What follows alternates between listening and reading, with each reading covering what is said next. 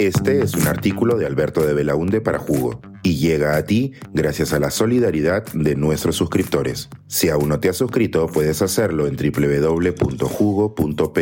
Ahora puedes suscribirte desde 3 dólares al mes. No, mi ley no es liberal, porque la libertad no avanza si está incompleta.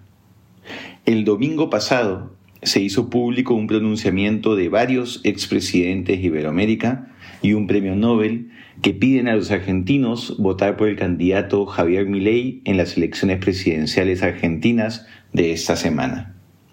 En el comunicado señalan que pese a tener muchas diferencias con él, Milei cree en las ideas de la libertad y que la suya es la opción del cambio hacia la libertad. La narrativa coincide con todos aquellos que señalan que el candidato de la agrupación La Libertad Avanza es un candidato liberal. ¿Pero es así? ¿Realmente podemos decir que mi ley es liberal? En América Latina existe la mala costumbre de considerar que el liberalismo se centra solo en los aspectos económicos. Así, si alguien percibe que una persona cree en el mercado y en un rol limitado del Estado en la economía, listo. A esa persona se le pone la etiqueta de liberal sin darle mayor vueltas al asunto.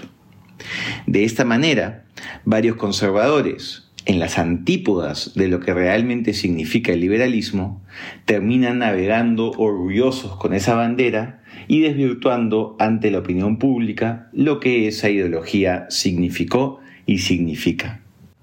Los liberales, los de verdad, creen en toda la libertad y no solo en uno de sus aspectos. Así, junto a las libertades económicas, los liberales aceptan y defienden también las libertades civiles y las libertades políticas. Recapitulemos algunas nociones, entonces, antes de hacernos ciertas preguntas cruciales sobre lo que representa mi ley. Las libertades económicas incluyen el derecho de propiedad, la libertad de emprender y el derecho al trabajo. Estos principios son esenciales para el desarrollo de un sistema de mercado libre, donde los individuos ejercen su autonomía para tomar decisiones económicas. El derecho de propiedad asegura que los individuos o las entidades puedan poseer y controlar sus activos sin interferencia indebida. La libertad de hacer empresa permite a las personas iniciar y administrar negocios, fomentando la innovación y la competencia. El derecho al trabajo, por su parte, garantiza la capacidad de las personas para buscar y obtener empleo, un aspecto crucial para la dignidad humana y el progreso económico. Por su parte, las libertades civiles son fundamentales para el respeto de la individualidad y la dignidad humana dentro de la sociedad. Esto incluye el derecho al libre desarrollo de la personalidad, que permite a las personas buscar su propio camino en la vida, lo cual incluye la elección de su carrera, estilo de vida y creencias.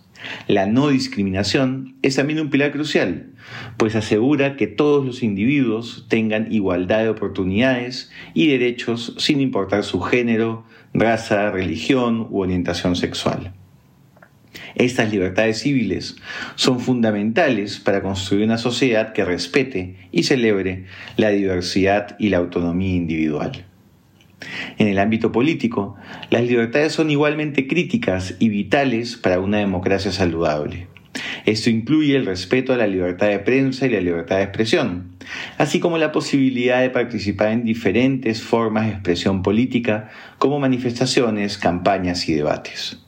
El respeto al voto es otro aspecto esencial, asegurando que las decisiones políticas reflejen fielmente la voluntad del pueblo. Además, el compromiso con los principios democráticos asegura que los cambios en el gobierno y las políticas se realicen de manera pacífica y ordenada, respetando los derechos de todas las partes involucradas. El liberalismo político siempre ha estado en contra del abuso de poder, sea este estatal o de terceros. Por ello defiende al Estado de Derecho como garantía para las libertades individuales. Y para que ese poder sea legítimo, debe expresar la voluntad de quienes serán gobernados, Por ello el liberalismo luchó y sigue luchando por una democracia donde todos puedan ser escuchados y sus ideas valoradas y debatidas. Pero al liberalismo también le resulta relevante qué es lo que se hace con el poder ante las necesidades de la ciudadanía. Y por eso los derechos sociales son parte de su preocupación, entendiendo que su garantía permite el desarrollo de competencias individuales, lo que ayuda a que las personas sean más libres. Recordando el liberalismo peruano del siglo XIX, con exponentes como José Faustino Sánchez Carreón o Domingo Elías, Rafael Roncagliolo señaló cierta vez en una columna de opinión abro cita, los liberales peruanos forjaron el ideal de una república genuinamente republicana defendieron el equilibrio de poderes, los derechos de los indígenas, la abolición de la esclavitud y la lucha contra la corrupción. Se opusieron al mercantilismo de los empresarios que privatizan el Estado en su propio beneficio particular. Fin de la cita. Caricaturizan al liberalismo quienes piensan que éste nació con la Escuela Económica de Chicago en la segunda mitad del siglo XX los mismos que solo hablan de libertades económicas desprecian el Estado y suelen olvidarse de las libertades individuales. El término más adecuado para ellos sería el de libertarios o neoliberales.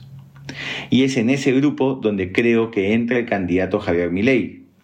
Él mismo se presentó en el debate presidencial del domingo como el candidato liberal libertario. Creo que sobró la parte de liberal, otras veces se presenta como un anarquista de mercado. Y eso parece más preciso, porque puede llamarse liberal alguien que pierde los papeles y agrede verbalmente a los periodistas que no piensan como él? ¿A alguien que muestra una gran intolerancia frente a sus adversarios políticos? ¿Puede decirse que es liberal quien desprecia la voluntad popular base de cualquier democracia? Liberal quien pasa por agua tibia a una sangrienta dictadura militar, antítesis de cualquier valor del liberalismo. ¿Puede ser liberal quien se opone a la autonomía de la mujer sobre su cuerpo? El que desprecia la educación pública y ama a ser la gran herramienta niveladora para el desarrollo individual y social? el que niega una de las principales amenazas contra la libertad de nuestro tiempo, la crisis climática y la llama una mentira del socialismo? No, mi ley no es liberal. Y si triunfa el domingo en Argentina, no será la libertad la que avance. Suscríbete a Jugo y espía en vivo cómo se tramó este artículo. Nuestros suscriptores pueden entrar por Zoom a nuestras nutritivas y divertidas reuniones editoriales. Suscríbete en www.jugo.pe.